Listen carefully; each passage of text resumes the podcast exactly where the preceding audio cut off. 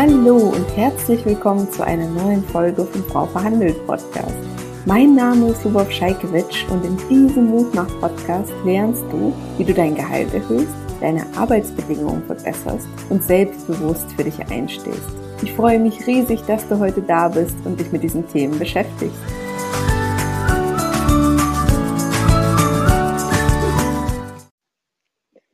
Einen wunderschönen guten Abend, ihr Lieben. Ich freue mich sehr, dass heute die Sina hier mit mir live über ihre Verhandlungserlebnisse spricht. Liebe Sina, herzlich willkommen. So schön, dass du dir die Zeit nimmst, mit uns hier zu sprechen. Sina, magst du uns schon mal erzählen, wer du bist, was du so machst? Gerne. Schönen Abend erstmal an äh, alle. Ähm, ja, Sina, ich bin 30 Jahre, ich komme äh, aus Nordrhein-Westfalen ich bin Juristin, also Volljuristin. Ich habe zwei Staatsexamen gemacht und arbeite mittlerweile in einem großen weltweit tätigen Konzern äh, im Bereich Datenschutz. Und ähm, das jetzt seit genau einem Jahr, seit letztes mhm. Jahr. Und ähm, das ist so das, äh, was ich beruflich mache und äh, Sina, du hast ja direkt zum Berufseinstieg verhandelt. Ähm, erzähl uns doch mal, wie war das denn? Wie hast du dich damals für den Kurs entschieden? Wie war so dein persönlicher, ja, deine persönliche Geschichte dazu? Also bei mir war das so, dass ich, äh, ich habe letztes Jahr Mitte Oktober das, die mündliche Prüfung vom zweiten Staatsexamen gehabt. Und dann ist das so, dass man meistens danach irgendwie noch in Urlaub fährt und ein bisschen wieder den ganzen Stress sich erholt. Und äh, dann wurde ich aber schon, ich, äh, ja, Datenschutz ist jetzt was, was aktuell und auch in den nächsten Jahren wahrscheinlich sehr gefragt ist, ist ein Headhunter, eine Headhunterin auf mich zugekommen, schon im Juli und hat äh, angefragt, ob ich denn eventuell Interesse an einer Stelle hat, hätte. Und ähm, habe ich gesagt, ja, okay, so eine Chance könnte man ja mal ergreifen. Äh, habe ihr dann meinen, meinen Lebenslauf geschickt und äh, wurde dann auch zu einem Vorstellungsgespräch eingeladen. Und äh, dann war das für mich so, oh, okay, also ich hatte schon mal irgendwie Vorstellungsgespräche für, für Nebenjobs, für irgendwelche Werkstudententätigkeiten, für, für Stipendien, für Praktika, was man so kennt, aber halt noch nie so den Ernstfall. Und äh, es war halt auch so, dass weder die Headhunterin mit mir über das Gehalt gesprochen hat, noch ganz häufig ist das ja so, dass das schon in den Stellenausschreibungen gemacht wird. Das war da auch nicht der Fall, weil ich mich halt nicht so klassisch beworben habe. Und ähm, ja, dann habe ich halt äh, so ein bisschen recherchiert und ich bin schon länger in dieser Madame Money Penny Facebook-Gruppe. Ich weiß nicht, ob das letztes Jahr dann war, als dieser Kurs quasi live gegangen ist oder als man den das erste Mal buchen konnte.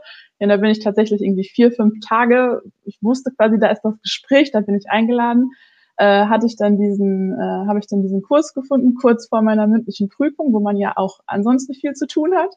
Äh, dann wurde in dem Kurs irgendwie noch gesagt, ja, nehmt euch irgendwie Zeit dafür und das muss man ordentlich durcharbeiten und überhastet das irgendwie alles nicht. Ja, ich hatte jetzt aber nicht mehr so viel Zeit und äh, habe mir den dann quasi reingeprügelt, ähm, zusätzlich zu dem ganzen anderen Stoff noch und äh, ja, habe dann halt, wo so ein paar Punkte waren, äh, das kann ich ja mal sagen, zum Beispiel dieses äh, ja eine Sache, die ich ganz, äh, die, die mich sehr beeindruckt hat oder wo ich das erste Mal dachte, so, hey, hast du noch nie drüber nachgedacht, war nur so, ja, ermittle erstmal deinen Marktwert, was bist du denn überhaupt wert? Und äh, das war jetzt nicht wenig Arbeit, das zu tun und äh, das war jetzt irgendwie eine Zeitinvestition, aber die hat sich ja dann im Endeffekt gelohnt. Und äh, es war dann auch wirklich so, dass ich zu dem Gespräch eingeladen wurde und wie das dann halt so ist, ja, man hat halt erst ein bisschen Smalltalk gemacht, dann wurde ein bisschen das Fachliche abgeklopft, dann wurde quasi von der Personalerin einmal an den, an den Fachverantwortlichen äh, wurde gefragt, ja, sollen wir jetzt noch äh, das Gespräch weiterführen? Und ähm, dann wurde das auch äh, von ihm bejaht und dann ist sie halt auf Gehalt gekommen und ich hatte das halt vorher schon tatsächlich so ein paar Mal äh, ja für mich mental durchgespielt und ich hatte halt diese diese drei Zahlen so die höchste okay das ist in Ordnung dann unterschreibe ich den Vertrag und verhandle halt irgendwie nicht nach. Dann so, ja, okay, schläft man mal eine Nacht oder zwei drüber und das letzte halt, okay, sag sofort ab. Ja, und dann habe ich halt diese Zahl genannt und dann war erstmal Stille. Und äh, das wurde aber in dem Kurs, ich weiß nicht, ob es in dem Kurs beschrieben wurde ja, oder, ja. oder ob ich das selber mir aufgeschrieben habe, dass ich davor Angst habe, war halt so Stille. Und äh, ja, dann war die Stille auch irgendwann dann vorbei. Und ähm, dann äh, wurde ich, habe ich gedacht, ja, okay, ich wurde wahrscheinlich irgendwie nur eingeladen. Äh, das war eine Stelle mit relativ viel, äh, mit relativ vielen Voraussetzungen. Ich habe vielleicht 50 Prozent oder so, vielleicht auch 60, 70 davon erfüllt. Und habe ich gedacht, ja, okay, die haben mich jetzt wahrscheinlich nur eingeladen, äh, um zu zeigen, dass sie jetzt auch irgendwie divers sind und äh, weil der Betriebsrat das möchte, dass man irgendwie eine junge Frau einlädt. Und äh, das war für mich dann so, ja, jetzt habe ich jetzt zwei Stunden meiner Zeit verschwendet ich kann dann jetzt mal wieder nach Hause fahren und äh, dann ist gut. Und äh, ja, wurde dann aber, ich weiß gar nicht mehr, zwei oder drei Wochen später tatsächlich zum Zweitgespräch eingeladen.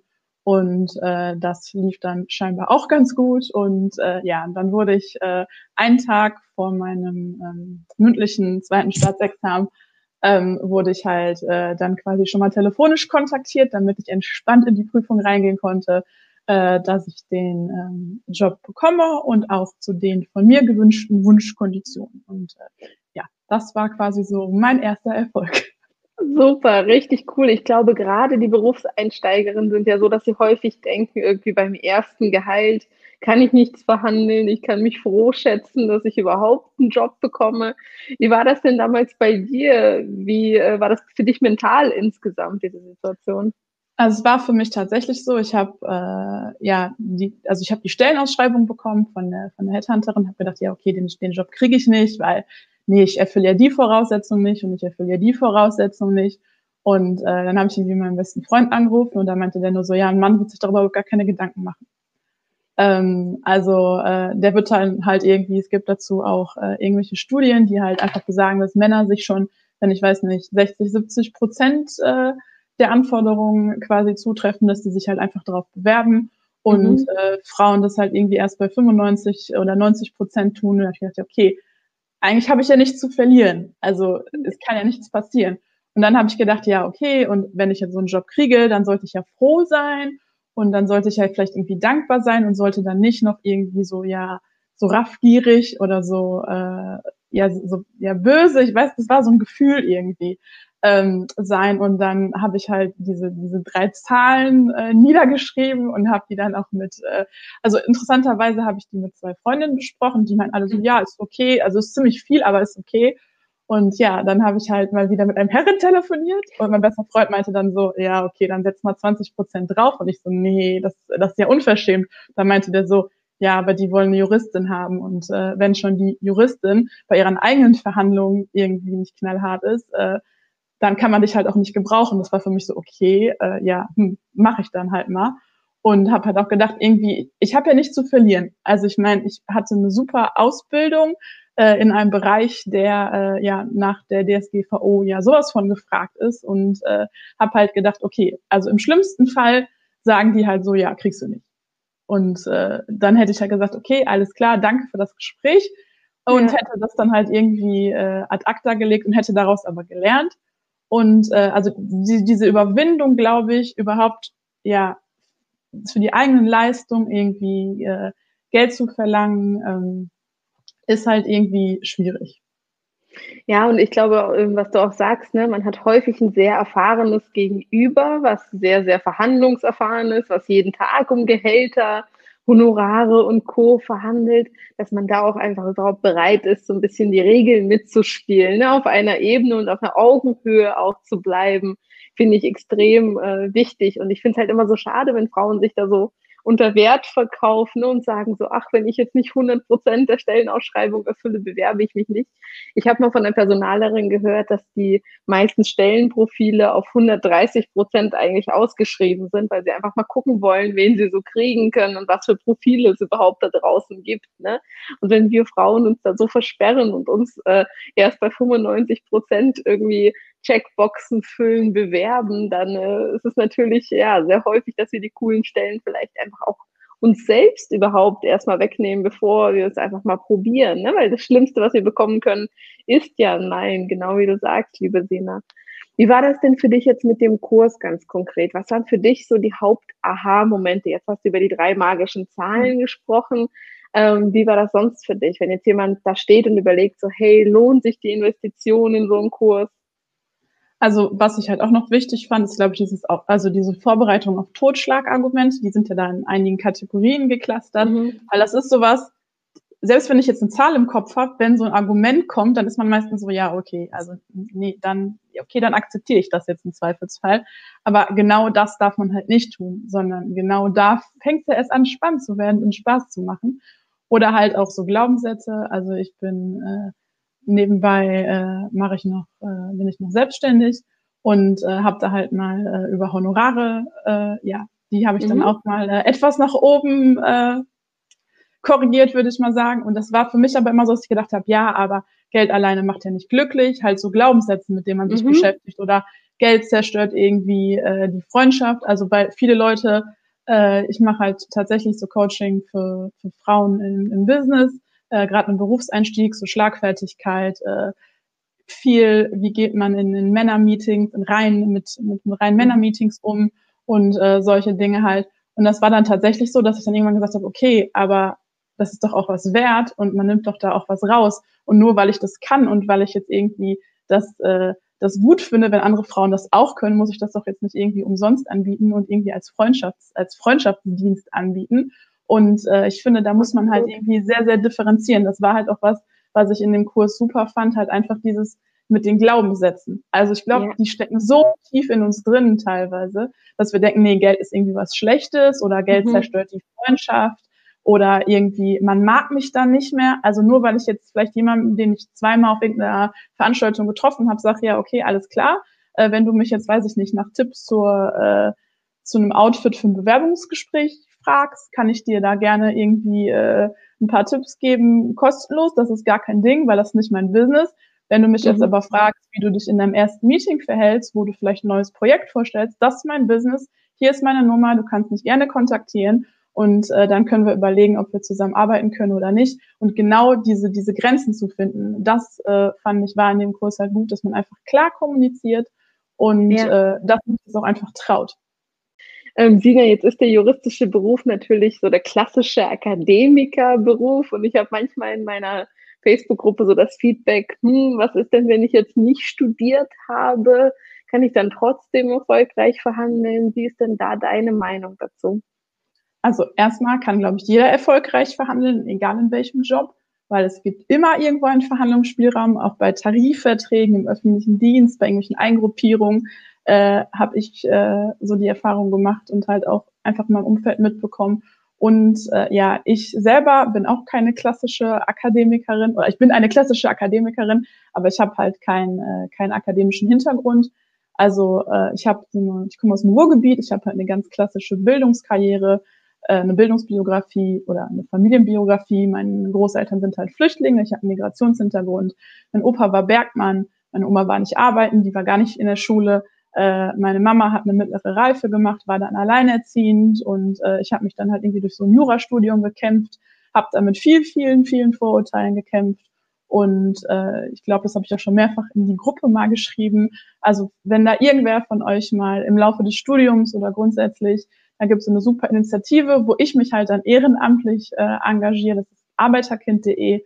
Und äh, da wird man halt wirklich super unterstützt, weil ja, das, was du jetzt sagst, diese, diese Vorurteile, dass man irgendwie kein Netzwerk hat und dass man irgendwie Vitamin B braucht, äh, die stimmen halt in vielen Fällen wirklich. Das waren halt auch Vorurteile, die mir irgendwie entgegengekommen sind. Also ich war, ich glaube, im Dezember das erste Mal auf einer Konferenz, auf einer großen.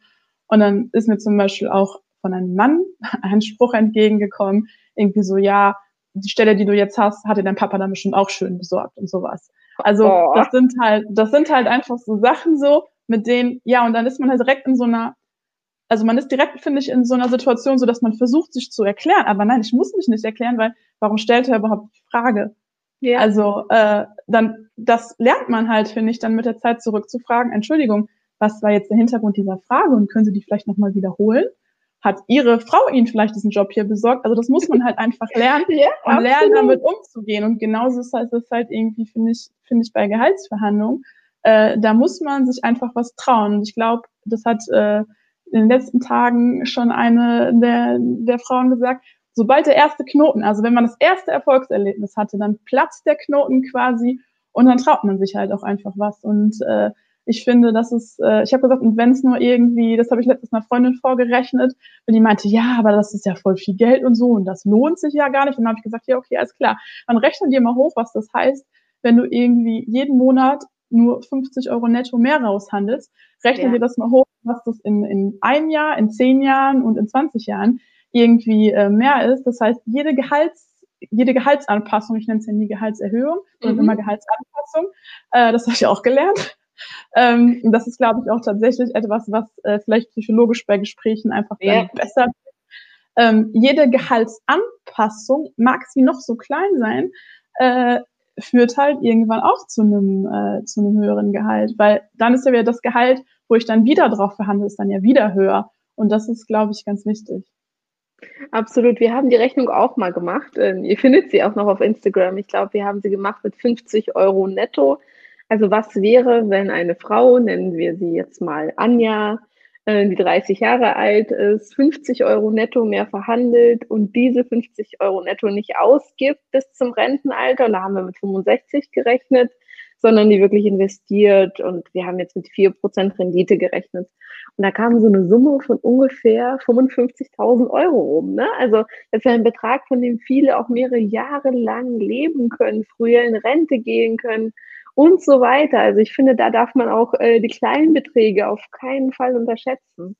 Und Dina, du hast mir im Vorfeld so schön geschrieben, auch in der Facebook-Gruppe für Käuferinnen. Wir haben eine spezielle Facebook-Gruppe, wo wir uns ja austauschen ne, über die konkreten Fälle, die konkreten aktuellen Situationen, dass du es geschafft hast, darüber hinwegzukommen, äh, vor dieser Angst, ne, nicht mehr gemocht zu werden. Wie hast du das gemacht? Weil ich glaube, das kennen unfassbar viele, ne, dass sie denken so, wenn ich jetzt das Thema Gehalt anspreche, auch in Zeiten von Corona, dann mag mein Chef mich nicht mehr, dann bin ich unfreundlich, dreist, zu forsch.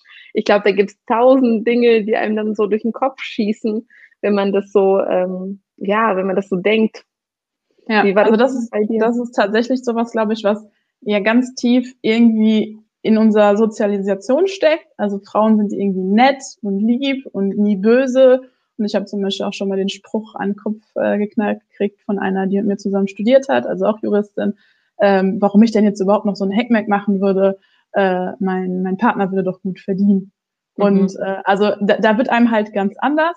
Und dann wird ja. halt auch immer wieder gesagt, ja, man soll irgendwie nicht so gierig sein und man soll doch einfach mal mit dem zufrieden sein, was man hat. Und äh, für mich war das dann so, dass ich einfach gedacht habe, so ja, im Endeffekt selbst wenn ich jetzt irgendwie 10, 20 Prozent weniger verdienen würde oder meinetwegen auch 50 Prozent, also es dankt mir ja am Ende keiner. Und es ist ja nicht das Geld des Gegenübers, was er mir gibt. Also in, in einem großen Konzern eh nicht, aber selbst wenn ich jetzt, sage ich mal, mit dem Inhaber oder mit, mit dem Vorstand oder so ähm, verhandeln würde, ich möchte für meine Arbeit gut bezahlt werden und das hat auch was mit Wertschätzung zu tun, finde ich.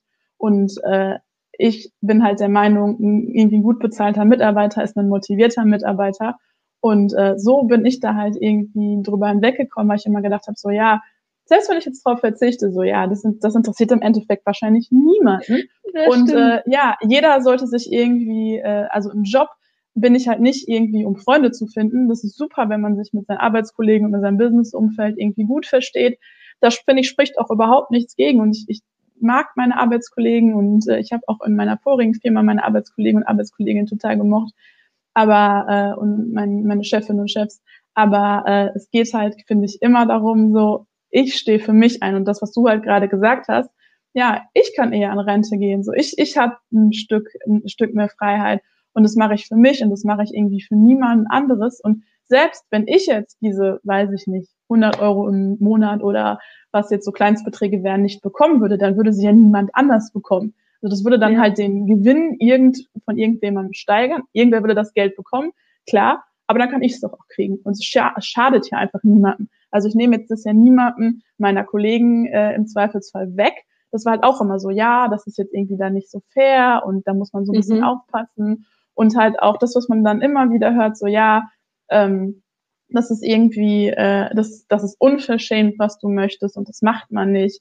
Und ich glaube, das ist halt ganz, ganz häufig so die Angst. Und das, das war das, was ich auch immer hatte. Also ich habe gedacht, so ja, ich muss doch einfach dankbar sein, dass ich halt irgendwie sofort nach dem Studium, also irgendwie 14 Tage nach meinem mündlichen äh, Examen mit einem Job anfangen kann, der mir super viel Spaß macht und auf den ich total Bock habe.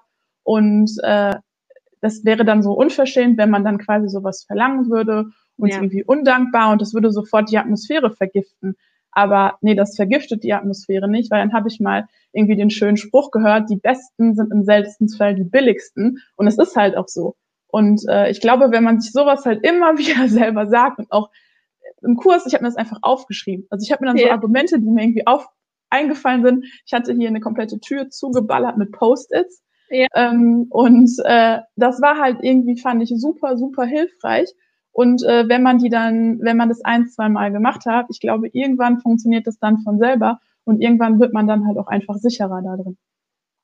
Super, finde ich total richtig, was du sagst. Und ich glaube, dass bei vielen einfach dieser Glaubenssatz im Kopf herrscht, dass wenn man verhandelt, dass man dann als dreist, unbedingt als dreist wahrgenommen werden muss. Und meine Erfahrung und die Erfahrung aus den bisherigen Beratungen und auch den bisherigen Online-Kurskäuferinnen ist genau gegenteilig. Ne? Wenn man sich gut auf die Verhandlung vorbereitet, und das finde ich halt extrem wichtig, nicht einfach mal so reinzugehen und zu sagen, so, ich will mehr Geld, sondern wirklich das sehr, sehr konkret zu machen. Wie leiste ich Mehrwert? Ne? Wie gehe ich auf die Ziele meines Gegenübers ein? Das alles machen wir ja sehr, sehr detailliert im Kurs. Wie schaffe ich eine Win-Win-Situation? Für mich ist eine Verhandlung erst dann erfolgreich, wenn es für beide Parteien wirklich ein Gewinn ist. Dann äh, zerstört man auch die Atmosphäre nicht, genauso wie du sagst, liebe Sina. Hast ja. du noch ein paar? Mhm, ja. Ja, auch zum Beispiel diese Argumente. Also ich habe letztens äh, von einer katastrophalen Gehaltsverhandlung äh, gehört von einer Freundin, die hat dann gesagt, ja, sie hat dann gesagt, sie würde jetzt gerne umziehen und bräuchte mehr Geld für die Miete. Aber das interessiert halt einfach überhaupt nicht den Gegenüber, weil was ich an Miete habe, interessiert mein Arbeitgeber nicht, sondern den interessiert nur, was bringe ich an Leistung, was bringe ich dem Unternehmen, was sind die Benefits, die ich bringe. Und äh, das bereitet einem, äh, bereitet der Kurs halt ziemlich gut mit einem vor. Und dann hat man wirklich so dieses, äh, ich habe gesagt, dieses Handwerkzeug hatte man halt in der Hand. Man ist nicht ja. so nicht so komplett blank in dieses Gespräch reingegangen ja. und man hat sich halt irgendwie sicherer gefühlt. Also man hat es durchgearbeitet, man hat es verschriftlicht, man hatte das vor sich liegen, man konnte das, ich habe es tatsächlich im Auto vorher nochmal mir angeguckt ja. und konnte dann da, da reingehen und äh, dann hat es halt funktioniert. Dina, du hast mir auch im Vorgespräch erzählt, dass ein paar Freundinnen von dir sogar auch im Kurs sind. Wie lief denn bei denen so?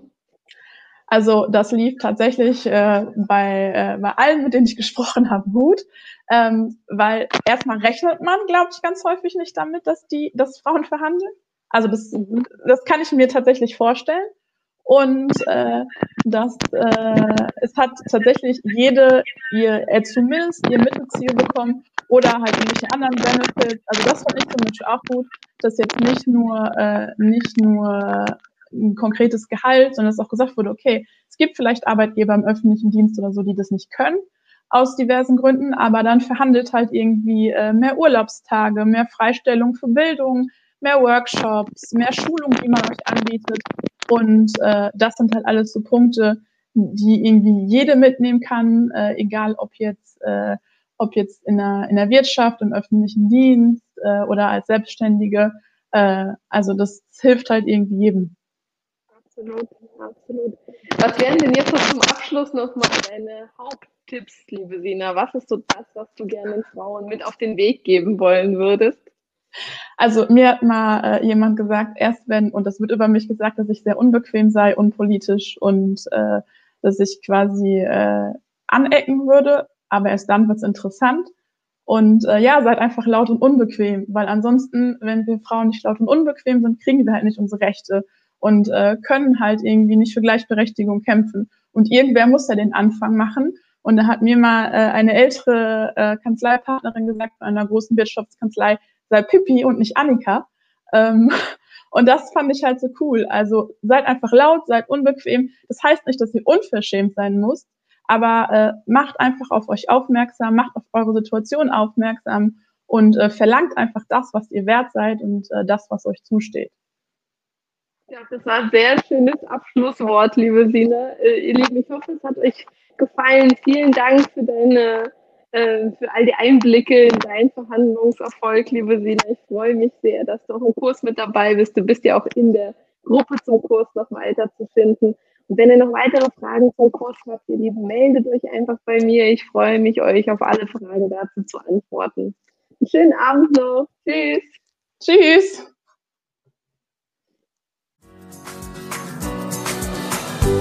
Das war's schon mit der heutigen Podcast-Folge. Wenn sie dir geholfen oder gefallen hat, würde ich mich riesig freuen, wenn du meinen Podcast abonnierst und mir eine 5-Sterne-Bewertung auf Spotify oder iTunes hinterlässt.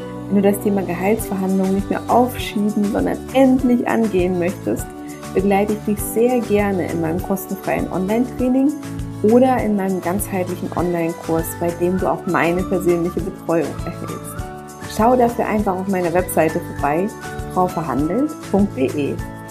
Die wichtigsten News aus der Frau Verhandelt Welt bekommst du zuallererst im Newsletter. Einfach auf frauverhandelt.de dafür anmelden. Du möchtest dich mit anderen Frauen offen über Gehaltsthemen austauschen?